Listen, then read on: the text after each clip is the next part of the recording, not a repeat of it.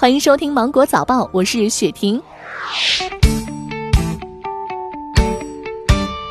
根据最新监测，目前中国部分省份开始进入到了流感流行季节。今年主要以甲型和乙型维多利亚系为主，诺如病毒导致的感染性腹泻聚集性疫情有所增加，与往年同期保持持平。专家研判认为，未来随着学校和托幼机构放寒假，流感和感染性腹泻等聚集性疫情将逐渐减少。总的来看，目前中国传染病疫情形势总体平稳。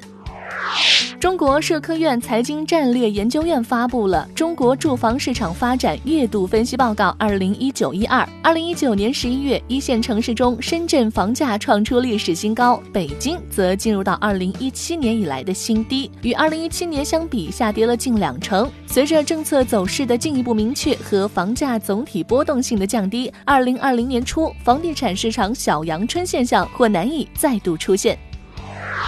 北京市市场监管局发布了《北京市快递价格行为规则》，围绕保障消费者知情权，列出了十二条不准的情形，禁止价格欺诈、价格垄断、串通涨价等行为。其中部分条款是特别针对近年来引起广泛关注的虚假优惠等行为而提出，这也是全国首个针对快递行业的价格行为规则。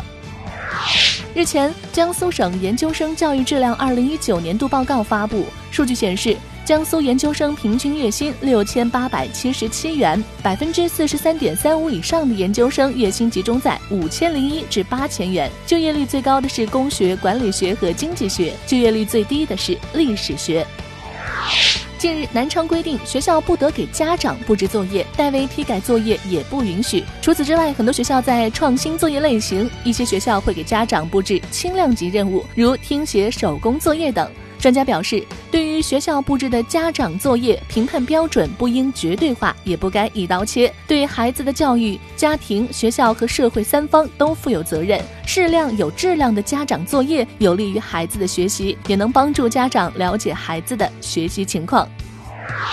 深圳将对外卖、快递行业等民生行业非机动车辆实行十二分管理制。明年一月一号起，非机动车骑行者如果存在交通违法，也会被记分管理。每个非机动车骑行者每季度有十二分限额，季度末清零。一季度内累计违法记十二分，将被纳入黑名单，禁止入职民生行业。最近，中国人惯用的热水袋出现在了美国的街头，单价约三百元。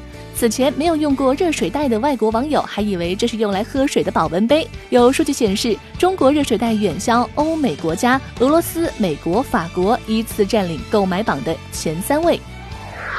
日前，韩国正式施行资源循环利用法修正案。修正案实施的第一天，韩国各大超市装有苏打水、饮料等传统的绿色塑料瓶已经从货架上消失，转而换成了无色透明的瓶子。化妆品和酒类的包装瓶计划在两年内研发出可循环利用的新容器。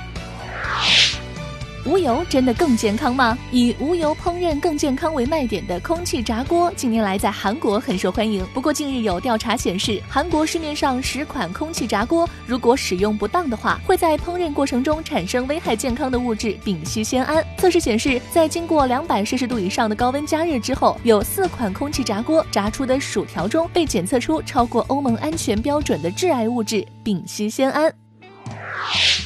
好了，以上就是今天新闻的全部内容。我是精英九五电台的雪婷，祝你度过美好的一天，拜拜。